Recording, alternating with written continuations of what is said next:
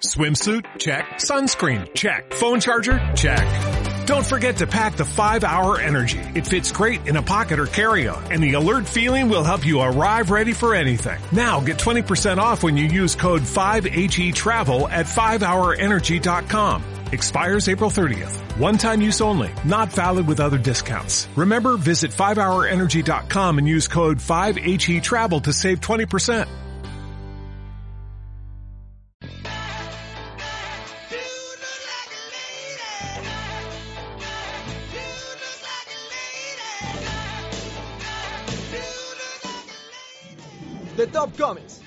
El lugar donde encontrarás reseñas, entrevistas con los mejores creadores en el medio del cómic y todo, todo lo que necesitas saber sobre tus personajes favoritos.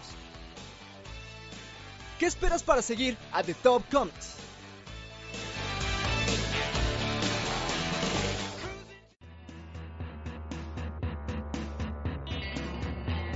Bienvenidos a Charla entre el único lugar donde los cómics y las incoherencias están a su máximo poder.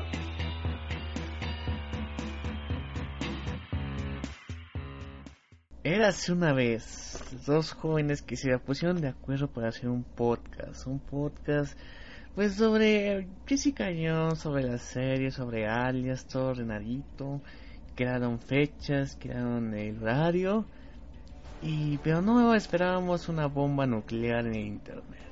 Sí, una bomba nuclear que fue el avance de Captain America Civil War. Sí, señores, señoritas, bienvenidos a otro podcast de entre viñetas donde en un podcast improvisado vamos a hablar sobre que por fin salió este maldito trailer que todo el mundo esperaba desde hace tiempo, que tenía muchas expectativas, que cayó, bueno, sí, no lo vimos venir, no lo vimos venir, oh, ahora sí, eh, que fue una sorpresa, que se presentó en el, show de Jim Kimmel, en la noche a las once y media de la, de la noche para ser exactos, en el tiempo de México, y para comentar lo que opinamos sobre este pequeño avance, tenemos aquí a Aldrich Frick o Aldrich Moore, no, me acuerdo cómo se llama, el güey de Freak News. ¿Cómo estás, Aldrich?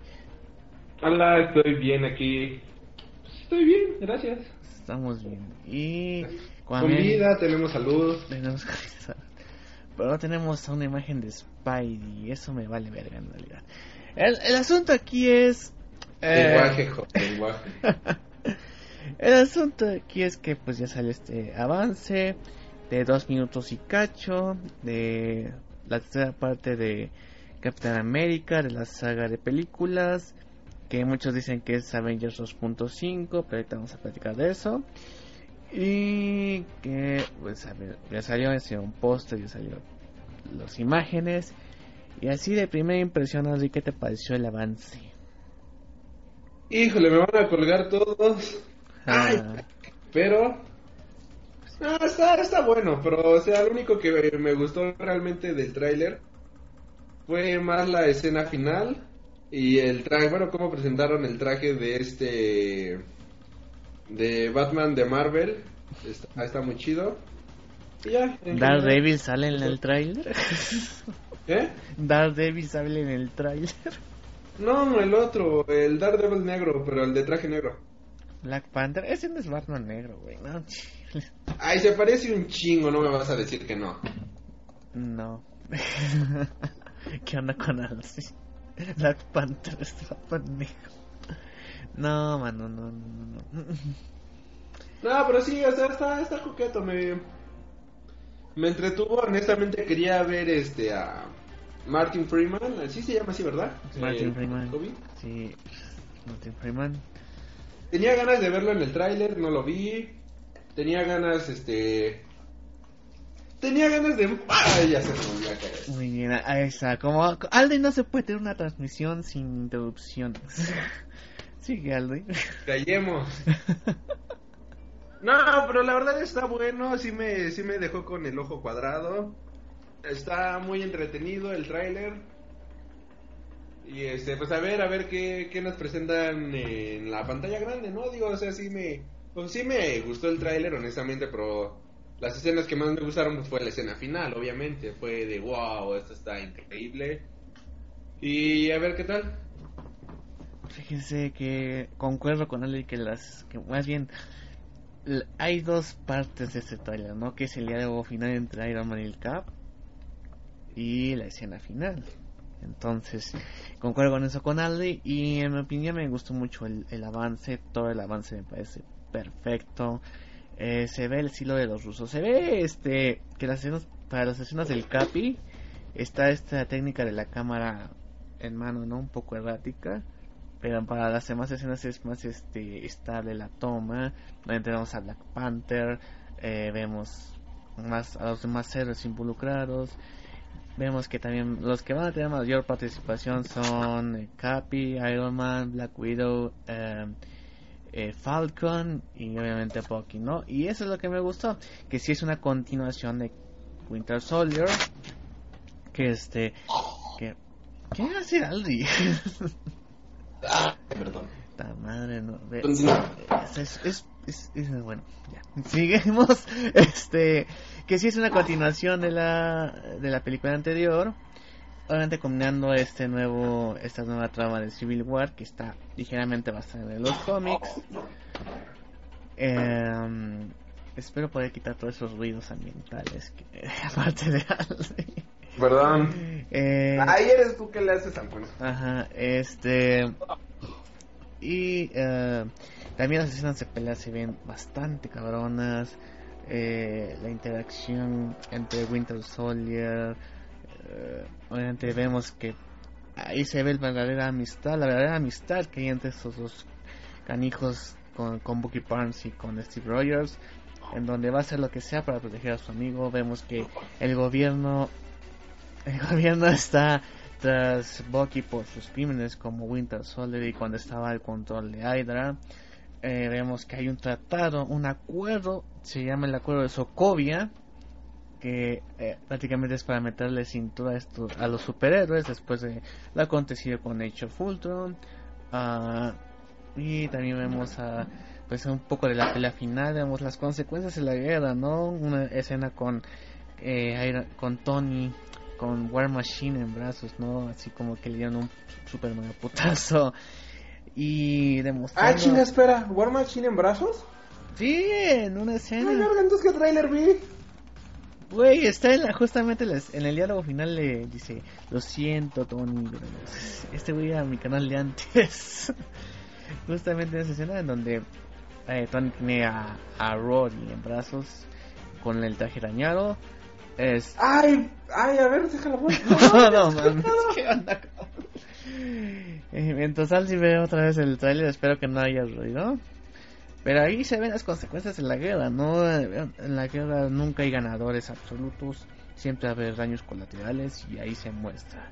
También vemos a Thunderbolt Ross, un poco más, ya se ve medio acabado el actor, pero ahí va a ser este ya trajeado, aparece ya ya ocupa un puesto administrativo y se va a encargar de pues de que esta orden se cumpla para meter en cintura a los héroes ante Black Widow como que está el parte de, Iron Man eh, vemos al Capi que está llegando el bando con Falcon con Hawkeye con con Scarlet Witch que la vemos volar tantito pero sí me emocionó esa parte cuando vi a Scarlet Witch levitando me emocioné bastante. Eh, y Black Panther que no sé, no sabemos por qué se pasó al lado del, de Iron Man o cómo va a ser esa cuestión, pero pues eh, es interesante también y obviamente la escena final donde eh, Bucky Barnes y Steve Rogers le están dando en su mandarina en gajos a Iron Man es como que la escena epítome del trailer. Así es. Y bueno, refiriéndonos a, a la comparación con el cómic, pues obviamente va a haber algunas discrepancias bastante obvias. ¿En qué momento dices que está? Casi al final, mano. A ver, discrepancias. Porque el tráiler inicia con esta secuencia que vimos en Ant-Man. Sí, es, pues casi al final, casi al final, casi al final. En donde este. Es cuando empieza a decirle, este. Eh, lo siento, Tony, pero. Cabrón. Voy a defender a mi cuate de ese tiempo. y este, y bueno, obviamente las discrepancias con el cómic son obvias, pero obviamente el conflicto inicial de ese enfrentamiento entre esos, esos dos héroes pues es relativamente obvio que va a ser igual el cómic. Entonces vamos a esperar cómo serán estas peleas, serán estos este, enfrentamientos. Y yo creo que con los hermanos Russo en, en, este proyecto pues va a ser algo épico. Nos van a mostrar escenas de pelea bastante diferentes a lo que nos tienen acostumbrados los demás proyectos de Marvel. Eh, no hemos visto, como digo, a Spidey, no hemos visto a Vision o Atman lo cual pues hay que tener paciencia, es el primer teaser. Estos personajes tienen como que más este tienen más CGI, pero para ser el primer adelantito pues cumple bastante bien. Algo que me gustó de este tráiler ahorita que lo estoy viendo es cuando empieza a hablar con el Capi, como ya Iron Man ya está, bueno, tiene una cara de madreado increíble. todo el ojo morado y todo ahí bien acabado. Eso eso se ve pro. Sí, así como que hubo un pleitecito ya antes. Pero aquí. No, pero también quién sabe con quién fue el pleito. Eso, sí, interesante. Que lo acaba que es mi querido Aldi. Quién sabe con quién fue el, los putazos antes o, o con quién. Ah, mira, ahí está Batman. Batman. Pero bien, el traje de Black Panther se ve poca madre. Se ve bien chingón. No sabemos, este como que tiene está al nivel de Steve Ah, ya vi la escena. Ah, pero era evidente la escena, no manches. Cállate. Oh, mira nomás, eso está hermoso. el diálogo final es sí llega al, al, corazón friki, ¿eh? Así como que es que él es mi amigo, yo también era tu amigo y vergas, ¿no? Así como que qué onda con estos güeyes. Así es, joven Gabriel. Así es. bueno, tú, a ver, tú querías ver a Martin Freeman que no apareció. ¿Tú qué crees que va, qué juego va a tener en esta película el, el señor Watson? Yo siento que va a ser un scroll enviado a la Tierra. No, no, no te la jales. Parte de Thanos para ver cómo se maneja el asunto en la Tierra para llegar a conquistarnos. No te la jales. O sea, en esa película. estamos hablando de los hermanos Russo que se especializan en temas realistas. y yo creo que los Scrolls no, no, los, no vas a meterlos ahorita, güey. En temas realistas y tienes a una tipa levitando y tienes a un tipo en A ver, Capitán América Winter Soldier fue la, es la más realista de todas las películas de Marvel. Ay, no, no, no, no, no, sacarraca. sacarraca, tío.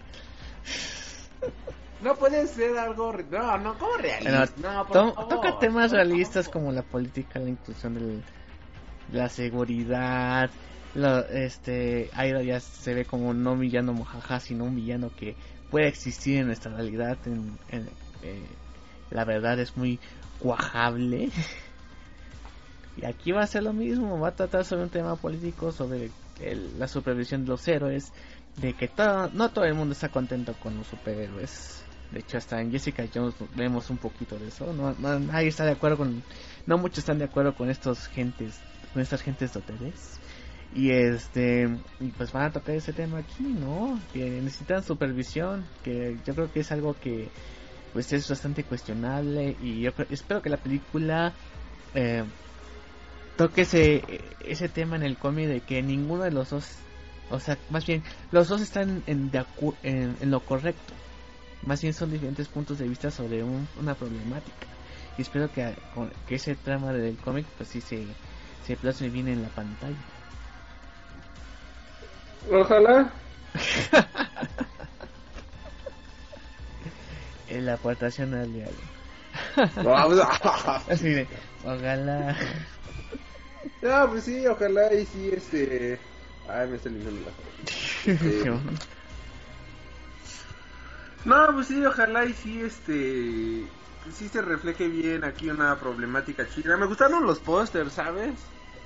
Los pósters se ven, este, están coquetos. Están. Ah, están. Están genéricos, pero están chidos.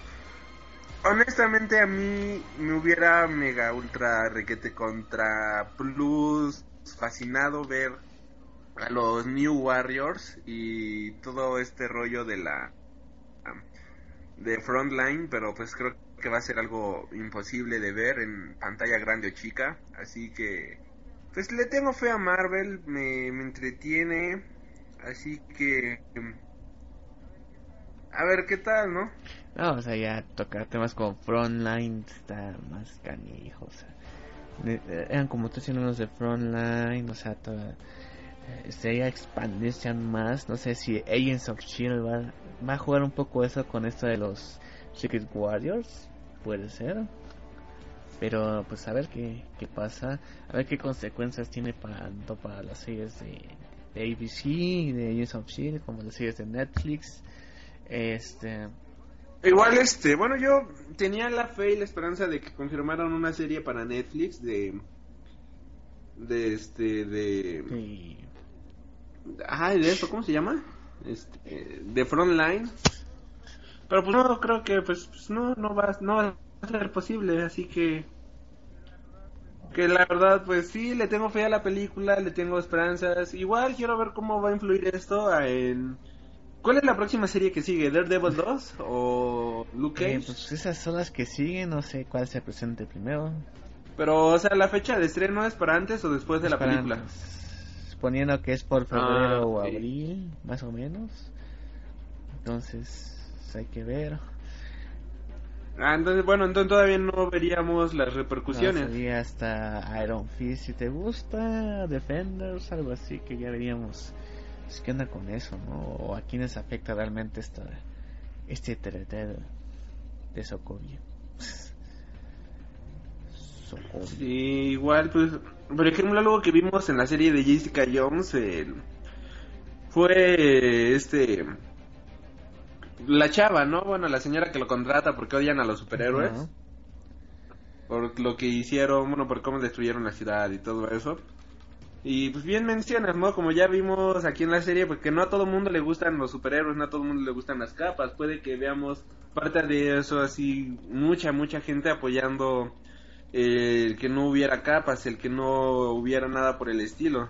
Sí, sí, además también hay que recordar que pues no se ven a los villanos involucrados, que esto es eh, este Crossbones y, y el Barón Simo, que según son los villanos confirmados para esta tercera entrega, no sabemos qué papeles van a jugar, si están haciendo todo el desmadre desde atrás o prácticamente van a aprovechar que es que surge esta eh, este conflicto entre ellos para eh, poner en marcha sus planes es totalmente una incógnita lo que los papeles que van a jugar los villanos porque el tema central aquí va a ser el conflicto entre héroes entonces como vimos en Civil War en el cómic pues a veces los villanos aprovechan esto para hacer su su merequetengue ahí no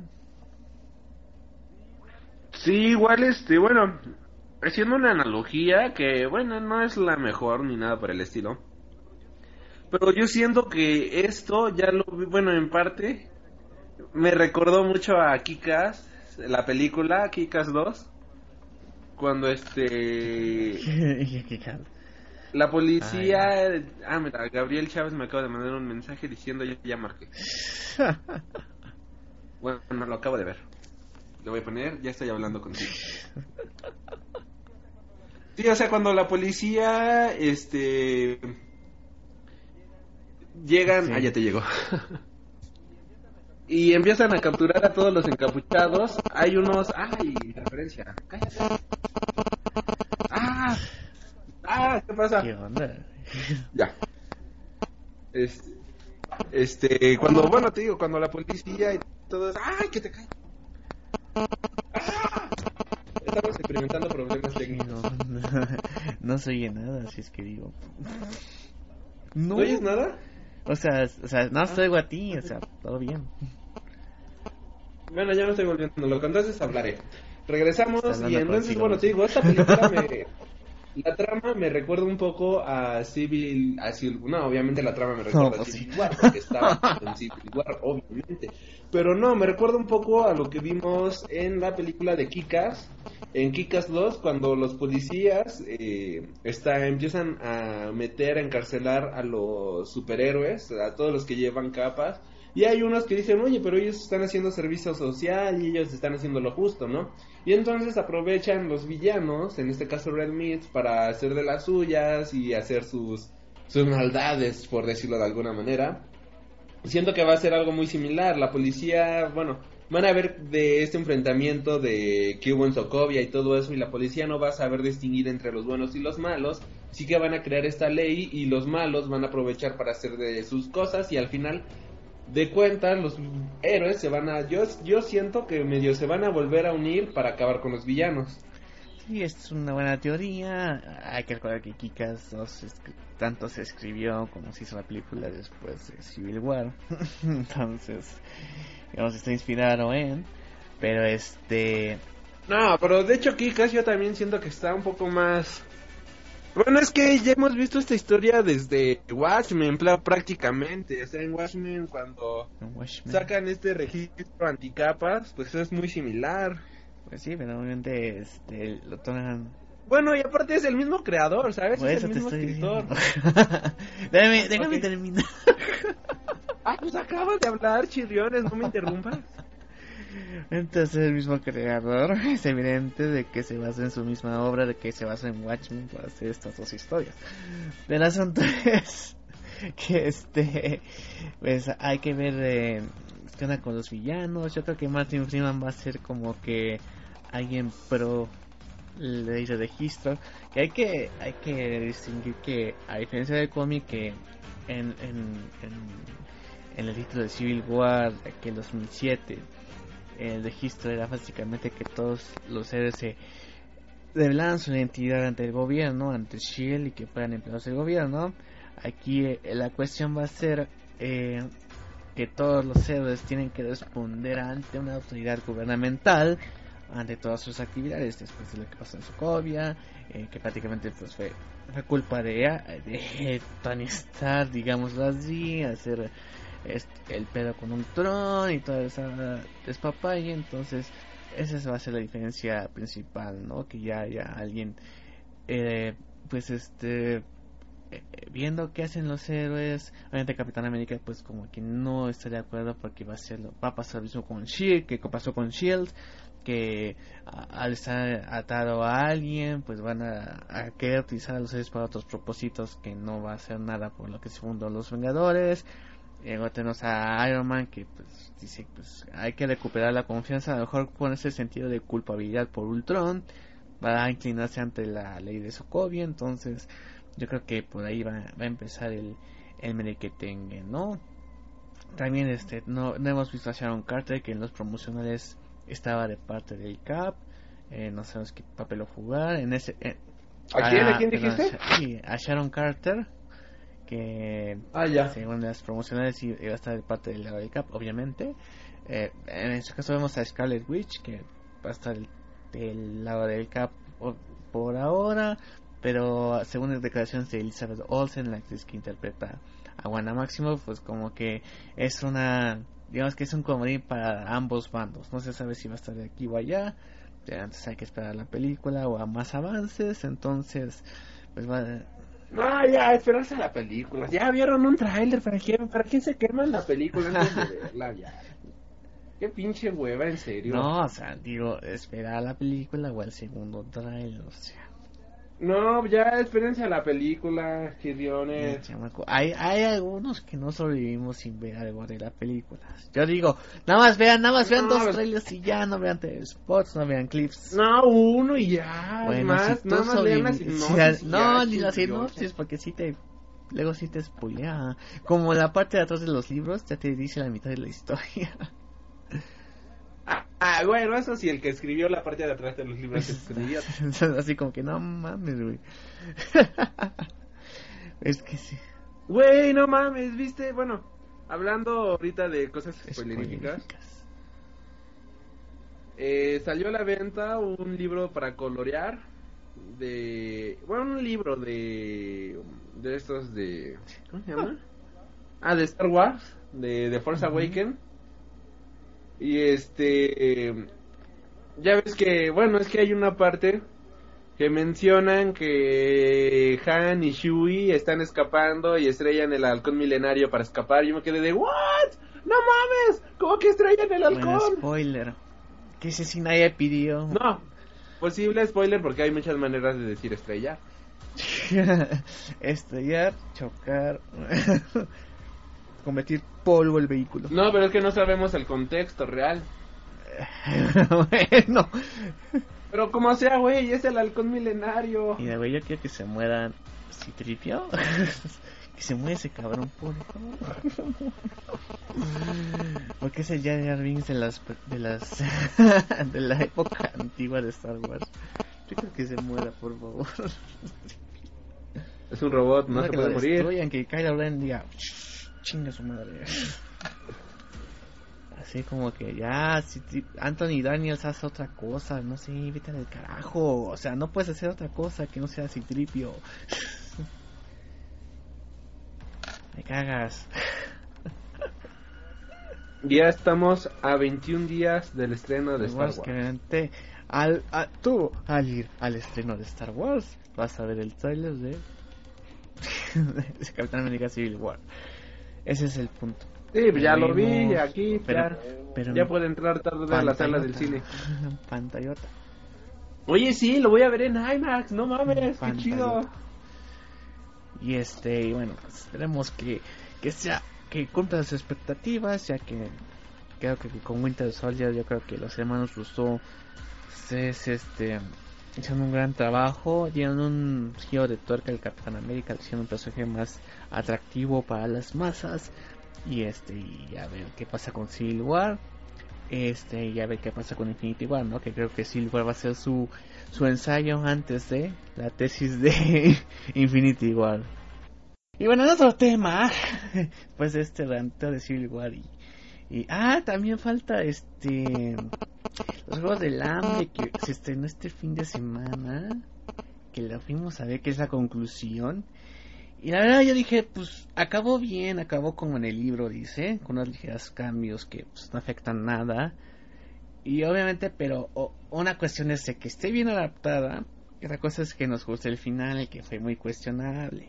Para los que no leyeron el libro, lo cual a mí, en lo personal me gustó ese giro, me gustó lo que pasa después de del momento épico de, ese, final. No sé, a ti Aldi, ¿te pareció bien adaptada? ¿Te gusta el final o no?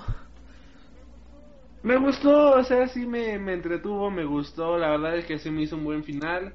No la pongo en mi top de las películas de los juegos de... Bueno, sí, queda en el top 3 de mis películas de los juegos del hambre.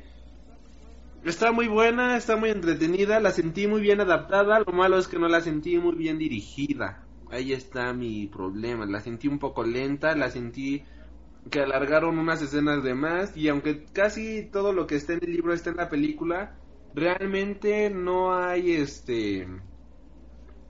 Ay, es que yo cuando leí el libro sentía que era un libro de acción, literalmente. O sea, yo lo leía y... Y creo que coincidimos en que lo acabé como en uno o dos días el Sí, pinche libro. O sea, se lee de una sentada el condenado libro y toda la trilogía pues te la echas en una semanita. Eh, la parte final es como que ya el, pues el final, ¿no? O sea, es realmente el final y, y lo estás leyendo como una conclusión épica, algo que cinematográficamente quedaría increíble, o al menos como yo me lo imaginé, estaba de wow, qué huevos, esto está increíble, ya quiero verlo en la pantalla grande o que me den la oportunidad de dirigirlo. Pero, este, no, o sea, sí, la dirección la sentí muy floja, eh, escenas épicas me decepcionaron bastante, la muerte de Prin no me gustó, no me gustó la muerte de Phoenix, no me gustó la muerte de ningún Es que personaje. como que son muy rápido, ¿no? Porque en el libro son como que se va tomando su tiempo para explicarte lo que siente Katniss al, al ver esas muertes. ¡Friga, cállate! Al ver esas muertes y como que aquí pasan así bien rápido, así como que, ¿qué pedo? Es que en el libro yo sí sentí las muertes, o sea, hasta la de los acompañantes que te, te, te presentan a, a la mitad de ese libro, eh, la sientes y dices, ay, pobrecito, ¿cómo se murió? O sea, apenas me estoy aprendiendo su nombre, pero pues pobre tipo, ¿no? O sea, sufre su muerte acá es de, ah, pues ni pedo, ¿no? Ya, ya se murió, la Es vida como un sigue. slasher. Ajá, sí, sí, o sea, qué pedo, no, no. Ah, Pero está, está buena la película, o sea, sí entretiene, sí es cumplidora a secas, es buena a secas. Me gustó, este, ya la vi dos veces, de hecho, la volvería a ver, posible, sí, sí la quiero volver a ver, honestamente. Eh, pero no la he encontrado en IMAX. ¿Tú ya la viste en IMAX? Yo, la vi en IMAX. Yo la vi en mi cine que está aquí, que me cobran a 16 pesos el boleto. Entonces, nada. Yo digo, pues nada, es que ya verla para cumplir el trámite, porque ya tenía ganas de verla. Pero sí, como dices, es una película que está bien adaptada al libro, pero eh, el final no sé, creo que no se prestaba para el cine. ¿eh? El, final no queda bien para el cine a lo que fue con el libro, en donde sí nos internamos en cómo se siente Katniss ante las muertes, eh, cómo es esa decisión final que tiene que tomar este al final de la trama, lo que pasa después, pero como que para el cine no se adaptó bien o no no no cuajaba la historia para para la cinematografía. Y de hecho, este, por ejemplo, ahí en el cine me encontré a, ahí nos encontramos unos primos que no sabíamos que iban a ir, si no nos hubiéramos ido desde aquí. Porque estúpidamente vivimos literal prácticamente en la misma casa. Muy bien. Y nos encontramos en el cine y fue de, ah, ustedes también vinieron. así, así de comunicados estamos, para Muy que te des una idea. Pero este, bueno, algo que mi prima, una grande que se quejaba, que ella no ha leído los libros, es que no le gustó el final. Y de hecho ahí escuchando a la gente que estaban por pagar, a muchos no les gustó el final. Y, o sea, al final ya el epílogo, que es el epílogo del libro, pues sí, o sea, sí tienes razón. Honestamente, como que en el libro lo disfrutas y está muy padre. Eh, o sea, es muy bonito leerlo. Y de hecho, este pues como están encima de una fosa y ahí están todos los muertos y ese tipo de cuestiones, pero ya verlo en la pantalla grande como que incluso se siente un poco innecesario desde mi punto de vista o no o se siente innecesario porque no estuvo bien dirigido. yo creo que hubo desde la adaptación, yo creo que ahí estuvo asuntillo y por más No, pero ¿viste quién se encargó de la adaptación? Fue esta Susan Collins, la escritora. Es, que es diferente escribir para libro que para cine. O sea, es la cuestión. O sea, no. A lo mejor ponerlo estrictamente igual no funcionaba, tenían que cambiar de otra manera. No, obviamente hay que cambiar las cosas porque son dos medios diferentes. Pero hay algo así le falló. O sea, seamos honestos, sí le falló algo desde mi punto de vista. Pero a ver qué tal, a ver qué tal, ¿no? Pero pues ya se acabó, entonces. yo creo que sufrió el síndrome de Harry Potter como que el. Es que el pero fue dividir las putas películas. Por ejemplo, si Harry Potter si te lo hubieran puesto igual en una película, yo creo que hubiese ser más chingón el final. Porque las pinches pilas de varita están de la verga. Luego aquí también fue el punto. ¿Por qué dividir la película en dos partes si los libros tienen el mismo grosor de páginas? Y si podían adaptar bien los Juegos del Hambre y en llamas, ¿por qué carajas hacer dos partes de esta que obviamente fue por dinero, pero no funcionaron, güey. O sea, la primera fue esa aburrida, no, ah, más no poder, y la segunda falla en esos puntos claves del libro. Entonces, si bien. No, ¿y sabes qué es lo peor de todo? Aquí ya los números. Este, esa es la película peor rankeada de todas. Sí. O sea, en cuestión económica, sí le fue muy mal, porque estaba viendo eh, no me acuerdo ahorita bien de los números, pero un ejemplo, los Juegos del Hambre, la primerita recaudó, este, ponle 150 millones en Estados Unidos. Eh, la segunda en llamas, 130 millones. La tercera, la el Sinsajo parte 1, recaudó, este, ponle 110 y esta recaudó 100 o sea, se fue en picada, literalmente. O sea, se fue para abajo completamente la pobre Sí, entonces ahí sí hubo problemas. Ya, yo creo que son de adaptación o cosas que no funcionaron, que no supieron trasladar bien al cine, entonces. No, y es que la verdad, muchos sí ya estamos hartos de. de que hagan estas tonterías, de. de este. de pues, adaptar las películas en dos partes. Por ejemplo, la película de de Leal, bueno, el libro de Leal que no has leído, ¿verdad? Eh, es una puta copia de José No, sí, sí, es una copia y todo eso, pero el libro Pues es que no son libros de acción, no son libros que te emocionan y... Bueno, sí te llega ahí a interesar un poco, ¿no? Pero no te termina por atrapar tal como lo hacen otro tipo de libros. Y van a dividir la, el libro de Leal en dos partes. Cuando Leal es un libro que pues realmente no tiene de dónde explotar más. O sea, sí tiene historia y tiene todo, pero eh, te lo echas en una película de una hora y media. Una hora cuarenta ya por mucho. Ni siquiera llegas a las dos horas con ese libro. O sea, no, no estás adaptando a algo de Tolkien, no estás adaptando otro tipo de cosas para dividirlo en muchas partes, no estás adaptando la Odisea, o sea, no mames, no. Es así, señores. Entonces, este, pues vayan a ver los Juegos del Hambre si quieren, ya el final es totalmente cuestionable. este sí es pues parte del material del libro, entonces. Creo que ahí dejamos la discusión para pasar Sí, Ah, pues sí, ahí, lo que interesa, lo que interesa hoy, lo que nos interesa que nos escuchan sobre los cómics y esas cosas, pues este fin de semana, el 20 de noviembre, se estrenó Jessica Jones, este personaje que creó en su momento Brian Michael Bendis en el 2001 para este Ay, fue en el el 2001. 2001 eh, que fue justamente este personaje con su serie Alias que inauguró esta etapa de esta línea de Max estos cómics para adultos en donde deja de chiflar a Aldi por favor que eso sí se eso sí se oye este Ah.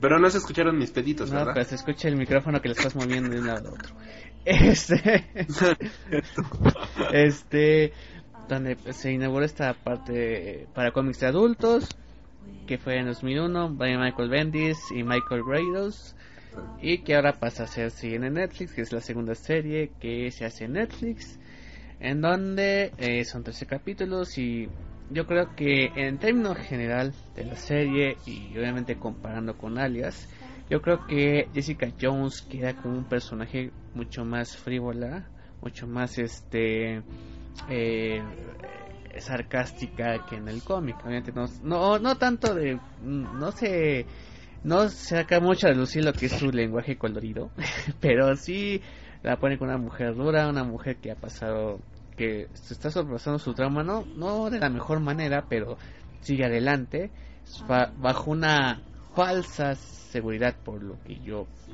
eh, veo. Y yo creo que la serie está muy bien formada. Sobre si es mejor que Daredevil yo creo que no son comparables o sea las dos son buenas las dos son excelentes. Más que uno digamos que Daredevil es es alguien que ya que, que es un que es un tipo heroico que ya eh, quiere ayudar a las personas quiere salvar a su barrio mientras La palabra días lleva acento en la I. sí Aldi sí Aldi Gracias. entonces, mientras que Jessica Jones es esa persona que quiere remediar eh, un error de su pasado, eh, cuando ya ve que está afectando a otros y que está en busca de esa de ese camino heroico que fue la que le impulsó al principio, pero que perdió por este trauma y que obviamente está rebuscando otra vez ese esa motivación. Y bueno, Aldi, ¿qué te pareció Jessica Jones en términos generales? En términos generales se me hizo una buena serie, la verdad es que tenía miedito de cómo la hacían por la, esta serie de Diabólico, porque Diabólico es muy buena, si somos honestos. Y este... La verdad es que la, peli- la película, no, la serie este sí llega al top de donde se quedó Daredevil, o sea, siento que están al mismo nivel de fregonería, son muy buenas ambas pero yo quería ver como que quizás un poco más el lado heroico de Jessica Jones, ¿sabes? Porque aunque sí lo vemos, y pero ella está más preocupada en salvar, bueno, de deshacerse de este Killgrave.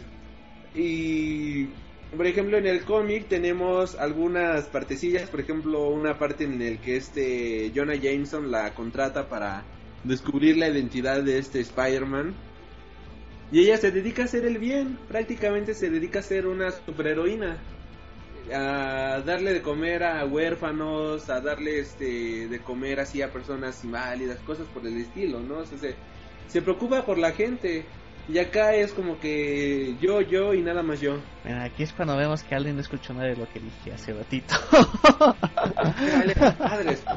no, sí lo escuché, pero yo quería decir. Ah, bueno, pues es lo que estamos diciendo, que más bien está en ese camino a su lado heroico. Que dejó atrás cuando este pues pasó el trauma con Killgrave. Entonces, pues aquí es como que rebuscando otra vez. Y de hecho, digamos que al final como que apenas está dándose cuenta de que pues puede ser una heroína de, de verdad, ¿no? A lo mejor no del tamaño de los Avengers, pero sí puede ser alguien en quien este deposite esa confianza. Y bueno, eh, respecto a las actuaciones, a los personajes, yo creo que Kirsten Ritter la hace muy bien de Jessica Jones, como dije, como dije la hace una Jessica Jones mucho más sarcástica, más dura. Eh, la verdad, cuando yo me enteré del casting, no le tenía mucha confianza a esta actriz, pero eh, cuando pasaron los avances. Yo no lo ubico, honestamente. Eh, salió en una serie de Apartment 23, donde le de una acompañante de apartamento muy culera. Y más bien, la mayoría la recuerda como, como la novia, una de las novias de Jesse Pinkman en Breaking Bad. Entonces, este. Ah, ok, no he visto Civil War. Digo, no he visto Breaking Bad y no he visto esa serie tampoco. este, pero. Tiene eh, algo de, ese personaje. Pero aquí yo creo que lo hace muy bien este esta chava. Eh, a pesar de su, de su físico, pues un poco. Eh, muy flaquillo. Pero sí, hace una mujer fuerte. Pero ah, no, es muy bonita. O sea, no, no discuto eso, pero a mí me gusta con más carne, entonces ese es el punto. Pues yo sí la veo. sí está O sea, sí, igual me gusta la carnita y todo eso, pero está, está bueno. Y aparte, su tono de piel es, no sé, me gustan la, las personas pálidas, como ella. Ajá, o sea, que se ven que no han comido en una semana. Me gusta ese, esa, esa tonalidad de piel, así que se me hizo una actriz muy bonita, este y cómo interpreta el papel, pues yo la sentí muy sarcástica, ¿sabes? Ella hace el papel como le da mucha dureza. No, es cierto, es lo que acabas de decir. No. no, o sea, sí, me gustó cómo interpretó al personaje. Porque se la creía en todo momento. O sea, cuando ¿Vamos a hablar con spoilers? Pues sí, mira, el, aquí en la zona de spoilers ya dijimos que tiene que ver Jessica Jones tan chingona. Más. Ok, por ejemplo, este, al final cuando eh, va a pelear con este Killgrave y descubre que él todo el tiempo estuvo manipulando a Luke Cage. Puede, ella la cara de miedo que pone de que se ve que manchó sus pantalones cafés. me fascinó, o sea, es que se la creía en todo momento. Cuando se preocupa, yo de verdad pensaba que estaba preocupada o cuando se asustaba. Una cara de asustada, pero una cara de asustada muy, muy grande. O sea, eh, como actriz es muy buena. Y algo que me gusta de estas series, de Daredevil, de Jessica Jones, es que son excelentes series, pero que no funcionarían en la pantalla grande, con el sello de Marvel.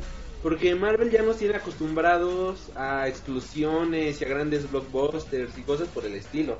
Si hubiéramos, pues si Marvel hubiera puesto a Daredevil o a Jessica Jones en la pantalla grande, hubiera sido un desperdicio completamente porque no es el tipo de cine que la gente quiere ir a ver a la hora de hablarse de superhéroes en la pantalla grande, pero a la hora de hablarse de superhéroes, de metahumanos, en la pantalla chica la verdad es que esto acrecenta muy, muy, de muy buena manera el universo Marvel, demostrándonos que hay para todos los gustos superhéroes, y eso es bueno porque más gente se puede acercar a los cómics y se está dando cuenta de que no todo es este, no todos son capas, no todos son este no todos son hombres en mallitas que se ven sexys, ¿no? Igual que las chicas, pero no todo es eso. Sino, por ejemplo, una amiga que está viendo la serie, todavía no la acaba de ver, ella no es friki como nosotros, va por el capítulo 5, pero ya me preguntó, oye, y este, ¿tienes los cómics? Es que la serie está muy buena y la verdad ya quiero leerlos. O sea, me a ella le gustó que no, ella no es fan de los superhéroes, no es fan de los superhéroes, no es seguidora de cómics ni nada por el estilo. Le entretienen y va a verlas, luego yo voy con ella al cine a ver estas películas, pero ella no es cliente, o sea, no es su prioridad ver este tipo de películas y al menos la serie dice que le está gustando demasiado. Ella dijo que Daredevil le aburrió un poco, pero que esta la ha mantenido al filo de la del asiento y coincido con ella porque es una película que va dirigida aparte del público que nos gustan los cómics, aparte del público que son fans de nada más del universo cinematográfico de Marvel, pues es un buen buen ejercicio para ampliar todo el universo de, de Marvel y llegar a más público, así que como marketing está buena, como serie está excelente y yo la recomiendo completamente. Sí, eso, eso que decías sobre que no funcionaría en películas. De hecho, Jessica Jones no tiene muchos efectos especiales. O sea, la chava es, digamos, el personaje es alguien fuerte que puede volar. Bueno, aquí, según en los cómics en Alias, durante este trauma que no voy a spoilear porque yo creo que me hace la pena leerse Alias, este, pues, tiene un trauma que ya le impide volar. Antes, cuando era superheroína, sí volaba. Entonces, aquí eh, digamos que era como Superman en la época de oro. Que no le gusta cómo se No, o sea, que con Superman en la época de oro que primero saltaba, ¿no? Muy alto. Pero ya después vimos que sí ah. volaba. que sí vuela. Pero, o sea, ves cómo vuela así como que. Ah, nada más eso. Así se ve en la realidad. O sea, no, no es como Superman que se van a ondas expansivas que emergen de él y se, y se impulsa hacia el cielo, ¿no? O sea, se vuela así como que, ay, se hizo muy chistoso esa parte. Pero no es una serie que requiera muchos efectos especiales. Y es lo que tú decías, no funcionarían en la pantalla grande. ¿No? Entonces, este, yo creo que. Eh, y de hecho es mucho más dramática que Daredevil, la verdad. Yo creo que en términos de entretenimiento yo me inclinaría por Daredevil, pero aquí se maneja muy bien la trama en Jessica Jones. Eh, es un hilo conductor que va sobre 13 capítulos es un villano que hay que perseguir, a diferencia de Daredevil, que eran varios villanos, que eran varios este, eh, criminales que tenían que detener Matt Murdock. Pero aquí es un hilo conductor en 13 capítulos. Y como dice Aldi, se refiere a, estas series como películas, porque sí, son películas como de 13 horas. No, eh, no se puede ver como, se, bueno, no se, no se identifica uno como serie porque tiene una trama muy bien este, establecida que te mantiene al hilo durante todo ese tiempo. Y bueno. Sí, y este, algo que igual me gustaría decir es que este villano está bien perro, ¿no? Cuando hicieron la presentación del villano fue creo que en el capítulo 3, ¿no? Híjole, yo me fui de nalguitas porque honestamente impone el villano, ver lo que es capaz de hacer. Y aunque es, bueno, David Tennant hace un papel increíble, o sea, me pongo de pie y le aplaudo al cabrón, lo hizo excelente. Y además de eso, este la manera en la que maneja su personaje y el sadismo con lo que lo maneja, o sea, está increíble, o sea, y la frivolidad con la que hace las cosas de, ok, si no regreso en dos horas, quiero que se degollen ustedes o algo así. Entre ustedes. Ajá, ándale. Eh, pero así, sin nada. O cuando va a ayudar a alguien de... Ok, déjalos ir. Ahora ponte la escopeta en la boca. Relájate. Y fíjate que, uh, obviamente, eh, hacer bien Top Comics, pues leí algunos comentarios cuando puse el post de que quién era mejor villano, sino que Wilson Fisk o eh, Killgrave. Eh, y habían comentarios como que, bueno, es que este Killgrave nada más es malo porque es malo. Y yo decía, esos son los villanos que yo extrañaba. Que eran malos porque eran malos. Imagínate por tener el poder de Killgrave. ¿Tú crees que no te corrompería alguien al tener el poder de que hagan todos los que yo quiera? Así como que... No, de hecho, algo que yo siempre he dicho es que si yo tuviera superpoderes, yo... Me gustan los héroes, me gustaría creer que yo sería un héroe, pero seamos honestos, ¿no? Yo sería un villano, güey, o sea... Yo me metería, no, no, no es que lo vemos con Killer, o sea, es malo porque es malo, o sea, sus... No, y sí tiene su motivo, sí te lo Pero después te, das cuenta que no, yo, o sea, sus papás querían ayudarlo, pero no, el güey tenía en su cabeza de que no, me quieren dañar y la chingada, pero es el güey es malo porque es malo, o sea... Ah, ¿verdad que sí? Ya se extrañaba. Exactamente, o sea, no todos los malos tienen que tener una motivación de que, ay, pobrecito. No, y es que muchos, ah, la sociedad actual, Hollywood y el medio del, entretenimiento, nos han querido meter, pero así a. Ahora sí que casi el puño y sin vaselina. Diciéndonos que no, todos los villanos tienen que tener una maldita motivación y, y miren, antes eran buenos pero se volvieron malos por alguna razón y este tipo de cosas. No, déjense de pinches mamadas, en serio. Esas son pendejadas. Los villanos son malos por... Jason es malo porque es un hijo de puta y se acabó el asunto. ¿Por qué tienes que decir, por qué le tienes que crear un origen a esos villanos? No se lo crees, no lo necesitan. eh, Así son buenos, por eso los amamos. Porque por eso las películas, las las secuelas de Star Wars son malas. Por, digo, las precuelas. porque le dieron una motivación bien pendeja a Daredevil, digo a Darth Vader, pues, palabras similares, me confundo, déjame. O sea, cuando yo vi las películas de niño, sí era de, wow, este villano es es súper malo y me fascina, o sea, me encantaban. Este, vi las precuelas de niño y también me gustaban, digo, era un niño. Pero ya cuando las analizo, veo la trilogía original y eso de, wow, qué villanazo. Y después me acuerdo de la trilogía, la nueva, y este, qué mierda. ¿Cómo, cómo que por el amor y que su esposa se murió por amor? Ne- No, qué pedo, o sea, qué chingado. ¿Qué son esas pendejas? No. Eh, O sea, no era- a los villanos de esta manera. Y eso es lo que me gustó con Killgrave, porque él es malo, o sea... Sí, además este, el asunto no es tanto de que por una motivación son malos vinos, no, o sea, que se tienen que llevar bien. Aquí desde el principio dice que este es un hijo de puta y no tiene, necesita motivación para nada, o sea, no necesita un, un- una historia detrás, sino que es un hijo de puta porque sí, porque es un, un güey que se acostumbró a tener todo lo que quería, llega esta chava, Jessica Jones, y ya se vuelve una obsesión con ella porque es, es la primera persona que que, que le niega algo, ¿no? Entonces así como que ya tiene una obsesión con ella porque le hizo sentir algo diferente. O sea, ahí, ahí ya, ya ves tu motivación. Pero ahí sí le entiendes por qué, babe. Y no, nada más por eso es villano, ya era villano desde antes. Entonces lo hace más cabrón al villano. Ahora quiere torturar a Jessica, quiere que hacerla pagar. Está tan obsesionado con ella que solo la quiere para, para sí mismo. Entonces ese es el, lo rico de este villano y David Tennant lo hace súper chingón, o sea, y de hecho un fenómeno muy curioso en Twitter, en redes sociales, donde los fans de Doctor Who se estaban encabronando, Ah, yo se un estaban encabronando porque, ay, como el décimo doctor va a ser un villano, güey, es un actor, si a un personaje le gusta y es un buen actor que le confía en un papel como este, lo va a hacer chingón y es su trabajo y además lo hace porque él quiere, o sea, No, no aguanta, yo leí un comentario, yo estaba siguiendo, hay una página, híjoles, bueno, es que hay muchas páginas de Doctor Who que sigo, ¿no? Pero una en específico subió un comentario de cómo se les hizo la actuación de David Tennant en Jessica Jones. Y entonces ahí yo me puse a leer los comentarios, no, que lo está haciendo bien, que esto, que aquello. Y un comentario, híjole, me- ¿por qué no le saqué, co- bueno, por qué no le puse captura de pantalla, en serio? Decía que una, bueno, esta persona, o no, no, no sé, por ahí anda. Dice, para mí él no es un villano, para mí es el doctor con nuevos acompañantes en una serie de Marvel. O sea, que solo es el doctor en una nueva misión. Y yo me quedé de, What? "Ah, ¿Qué pedo, muchachos?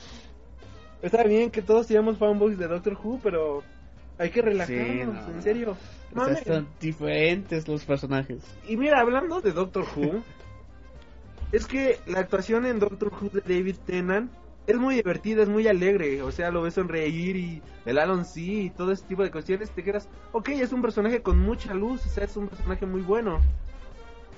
O sea, es un personaje blanco, con mucha bondad. Y tan chingón es David Tennant que cuando lo ves acá es un personaje muy oscuro, con mucha oscuridad, con mucha maldad en su corazoncito de pollo. Sí, la verdad. En serio, eso no eso no lo hace cualquier actor. Por ejemplo, hay actores mediocres que es este Russell Crowe haciendo de papá de Superman, Russell Crowe de Gladiador, Russell Crowe haciéndolo de Robin Hood, pero no ves a Robin Hood, solamente ves a Russell Crowe vestido y caracterizado como un personaje, pero no lo estás viendo actuar, sino lo estás viendo comportándose como él mismo, como él se ha comportado toda su vida. Y acá vemos al personaje, vemos a Killgrave, no vemos a David Tennant, no vemos al doctor, vemos a, a Kevin, a un tipo traumado que es malo porque le gusta ser malo y disfruta de, de ver sufrir a la gente. Por ejemplo, al pobre tipo que le dice, quédate parado ahí en la cerca toda la vida. Ay, sí. O sea, pobre tipo, qué pedo. O sea, los castigos que impone Killgrave, así como que, no mames. O sea, desde la primera escena en donde ya lo ves, poniendo ese apartamento y dice, váyanse a traer cosas a los niños, ¿no? Y, y todavía al, al, Váyanse, al closet, Perdón, es que no te a los niños, a los dos chamacos. Ah, ya. Todavía la pobre niña ese del baño ahí los deja encerrados. No sabes qué pasó con los niños, güey. O sea, y el güey se va a comer tranquilo y a ver si me gusta, si no me los chingo. O sea, ahí es, ahí, desde ahí te da miedo ese cabrón. O sea, a mí realmente me dio miedo este villano. Es lo que te digo, cuando hicieron la presentación yo me fui de nalgas porque es de, ay, ok, él sí es malo, malo. O sea, no, no es un tipo gordo que tiene problemas de la infancia. No es, bueno, sí tiene sus problemas de la Pero infancia, ¿no? Aquí Oh. en lugar de tener un papá culero tenía dos papás preocupados por él. Pero él, no entendía Ajá. esa madre, entonces decidió irse por el camino de la maldad. No, la verdad es que la serie sí es muy buena. Te recomiendo Sí, bastante. este, y obviamente nada más rápido para tener estos personajes.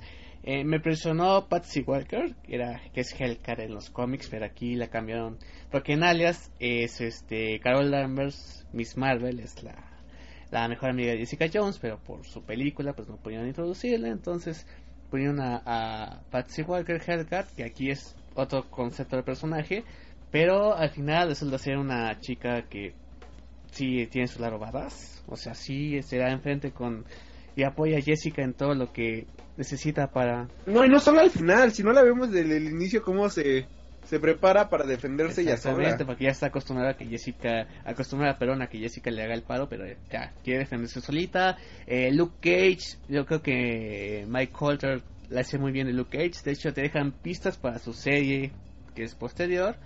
Y yo creo que sí, esperemos que Luke Cage esté el nivel de estas dos series. Y eh, lo que tengo problemas es con Carrie Moss, con su personaje de Jenny Hogarth. Creo que su trama a veces está un poco fuera de lugar. O sea, de hecho, su personaje, que es, para quien no sepa quién es, es Trinity Matrix. Su personaje es una, es una abogada que está con su esposa, pero tiene un amante, ¿no? Por razón se me hacía conocida de algún lado. Pero a veces como está fuera de lugar ese trama, ¿no? Al final lo enfocan a, ya hacia la, con Jessica y con Killgrave, la- muy chingón, pero a veces sí es como que nos desviamos demasiado de, de Jessica, ¿no? Espérate. Vamos para acá. Pero al final sí concluye bien chingón su trama. Y yo creo que sí, este, pues al final es rescatable. Pero sí como que a veces me, desvia- me desviaba la atención de lo que quería ver. Aldi. Aldi. Ajá, Sí, qué y este, por ejemplo, algo que... no, conexión. Sí, te escucho. Ah, mierda, ¿me oyes? Ah, Te escucho, te escucho. este, algo que yo quería ver era, este, aunque sea un pequeño cameo de Diabólico o de alguien así. Porque como que en muchas ocasiones te dan como que la pauta, ¿no? De necesitas un abogado y ella de, ah, no necesitaba ningún abogado, ¿quién me sacó? Yo pensé en ese momento que íbamos a ver fi- finalmente a este diabólico. al diabólico, pero pues no, o sea, fue este, fue Killgrave y en muchas ocasiones dije, sí, Daredevil, Daredevil. Ah, no era. Pero, ¿sabes qué es lo mejor de todo? Que la serie no lo necesita, o sea, no.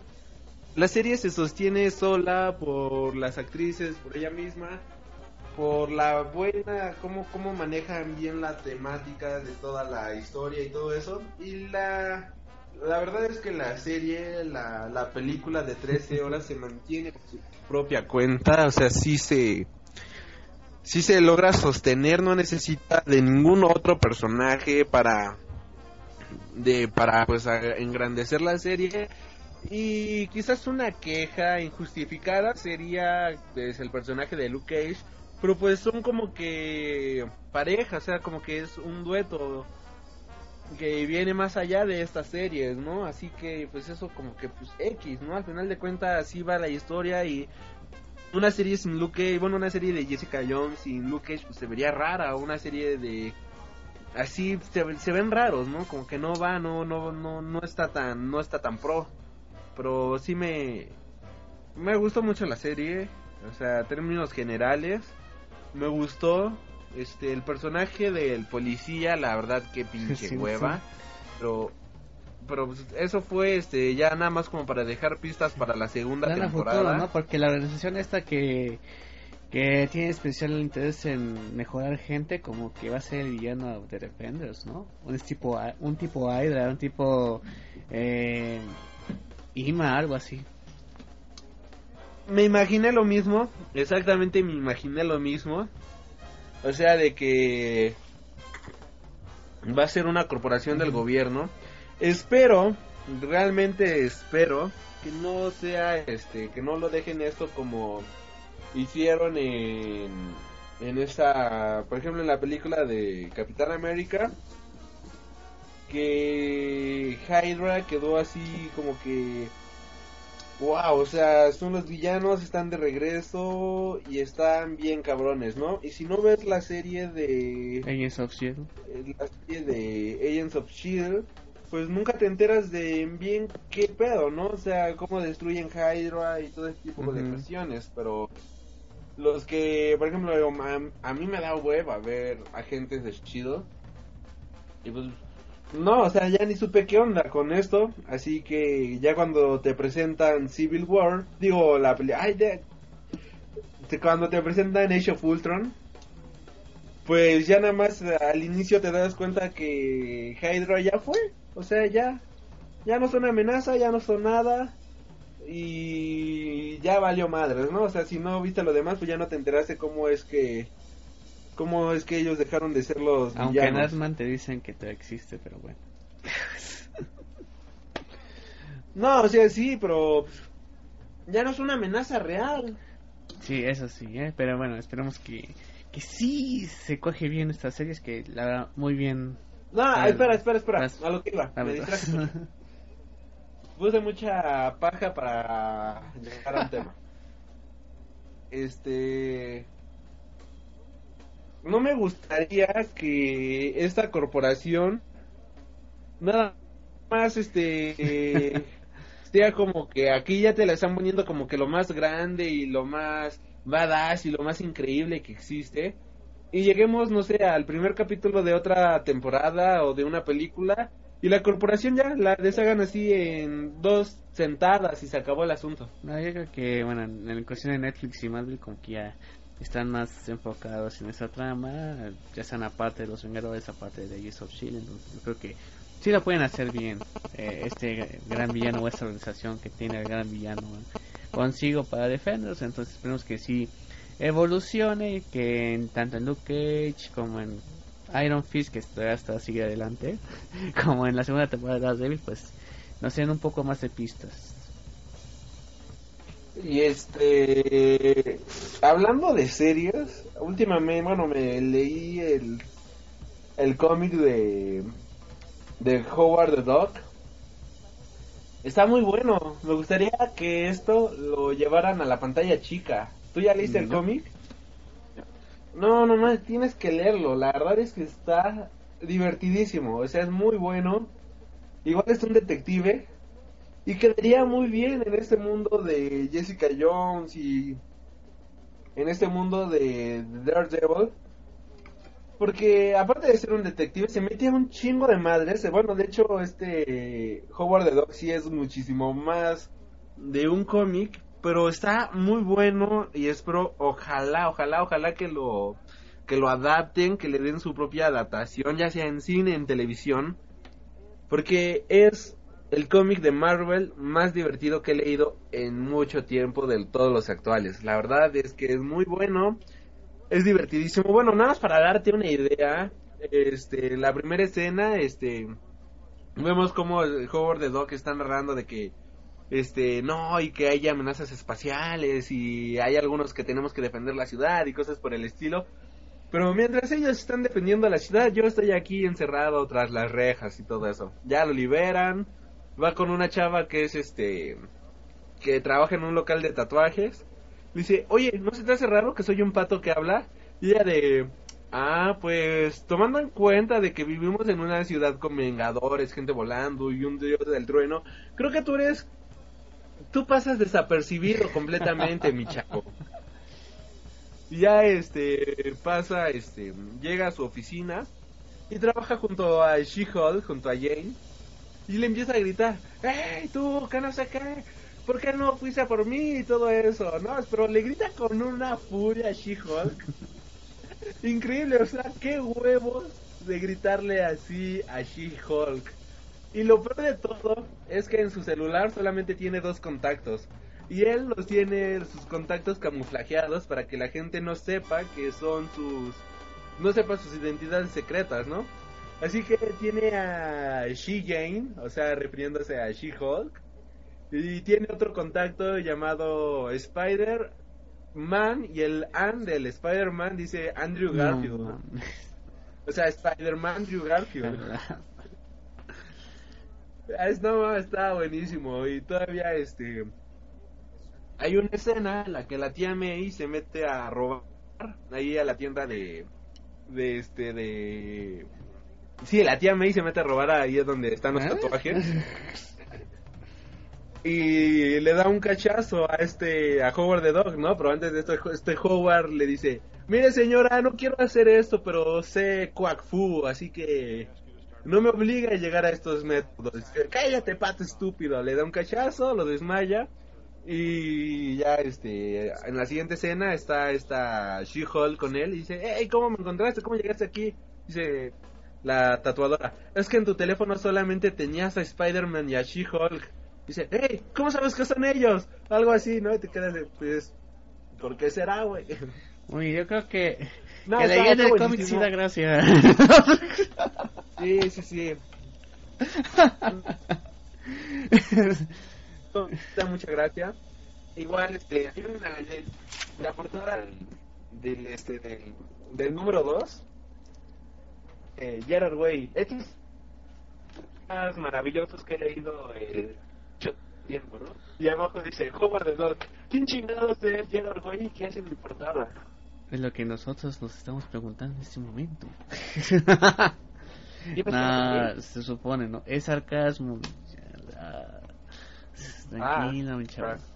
Y bien, después esta recomendación. Oye, bueno, por ejemplo, en ese número se enfrenta con, bueno, lo raptan, eh, ahí tiene mucho que ver Spider-Man, es divertidísimo el papel de Spider-Man en esta serie, bueno, en este cómic. Y ah, llega con este, se encuentra con los guardianes de la galaxia, porque lo toma el coleccionista. Y los guardianes estaban en una misión, ¿no? Y se encuentra con este Rocket y todo el tiempo se la pasa, se la pasa diciendo que es un este que es un hombre lobo pequeño. No, está, está genial. Ya hasta que llega un momento de que, oh, que este Rocket dice, ok, sí, soy un maldito hombre lobo. Ya, dejémoslo así. Cuando tienen más en común de lo que creen. Eh... nada, bro, el cómic está buenísimo, muy bueno, es divertidísimo. Eh... ¿Sabes cómo atrapa a la tía May después de meterse a robar? Que ustedes descubran al leer este título. No, sí, déjalo. si no, si no ¿para qué lo leen? Si no estás exponiendo todo. Y, no, y esperen el especial de Gwenpool. no, de Gwenpool. Que va a ser dentro del título de Howard the Dog. Va a ser el especial de Gwenpool. Ah, poco va a salir, no lo pienso leer, pienso seguir leyendo nada más. entonces, Así que señores, compren Howard the Dog, está a la venta, ya el TP completo. Si no con su, Son seis numeritos. con su maqueteador favorito. Exacto. Entonces, pues, eh, la conclusión es que vean Jessica Jones, está muy buena. También lean el cómic de Alias, que son como 42 números aunque mm, eh, también se publicó por de Televisa con, con esta aplicación de Max. Llegó hasta eh, hasta cuatro números antes de que terminara, donde justamente aparece el hombre púrpura, desafortunadamente. Y pues de hecho, este, yo le pregunté a Giovanni en la conferencia en Festo que si iba a sacar el TPB de alias. Eh, me dijo que depende cómo responde la gente con Jessica Jones, porque lo que pasó con Daredevil es que después de la serie pues ya se compró mucho Daredevil. Entonces, pues esperemos que, que se interese la gente por Jessica Jones y que puedan publicar alias por acá. Esperemos que no con una letra de más, con una falta de ortografía por ahí y por allá, como algo que se llama este bestsellers de Marvel, que eh, si Peterman Maximum Carnage, si Peterman, entonces este esperemos que, que esté mejor. Entonces este joven Alde, ¿dónde la encontramos? Que ya tiene nuevo proyecto, tenemos un nuevo proyecto. Ahora que, que me acuerdo. Ah, sí, sí, sí, cierto, entre los dos. No queremos decirles, pero estamos esperando. Ay, cabrón. Ok. Bueno, a ver, di tus datos en tu Freakdom News o esa cosa. Ok, primero, antes de comentar lo de este proyecto de Terra 7, este, a mí me encuentran a través de iTunes y iBox como Freak Noob News. Es un podcast. Ay, perdón. Es un podcast semanal. Ajá. Donde pues hablo prácticamente de lo mismo que estamos hablando aquí. Este está pasando la basura. Este también me encuentran en Facebook, Twitter, Tumblr y YouTube como Freak Noob News. Cualquier cosa aquí el joven Gabriel espero que les deje mis redes sociales. Este, ay, si quieren seguirme, estaría chido, de verdad, muchas gracias por haberme escuchado, muchas gracias por escuchar a Gabriel aquí en su programa Charla entre Viñetas. Y bueno, nada más comentarles que tenemos un pequeño proyecto en YouTube que nos juntamos varios varios youtuberos para hacer este lo que más nos gusta, ser ñoños en internet. Porque ganamos un chingo de dinero haciendo esto. Así que como queremos vernos más ambiciosos, este sí, este, pues, que decidimos crear es, bueno, se me ocurrió honestamente la idea de hacer este canal, te, te muy alto. entre varios. No, pues, es que es una idea que quería hacer y entre todos juntarla y que crees que este canal que se llama Terra 7 ya está disponible en en YouTube y el día de hoy al joven Gabriel le tocaba subir video. ¿Ya lo subiste? no voy a subir porque he estado un presionado de trabajo, pero el lunes subo, el lunes subo. Ya puede ser, puede verme en YouTube, no sé si voy a ver, pero bueno. El chiste es que vamos a subir videos de varios temas geeks en este canal de Teba 7 varios colaboradores que vamos, a hacer entre varios entonces este para que se vayan inscribiendo ya compartimos el primer video que hizo Aldi en Facebook en Chente Nietas entonces para que le den le den de producir le den like y le den suscribir Así es. Muy bien, entonces, muchas gracias, joven Aldi. Y eh, a nosotros también nos, nos pueden encontrar en chanelantevinitas.blogspot.mx, chanelantevinitas en Twitter, en Facebook. Eh, y también... Ah, y por último, igual lean Hover the Dog. lean Hover the Dog. Ya saben eso. No, es muy divertido, son seis números.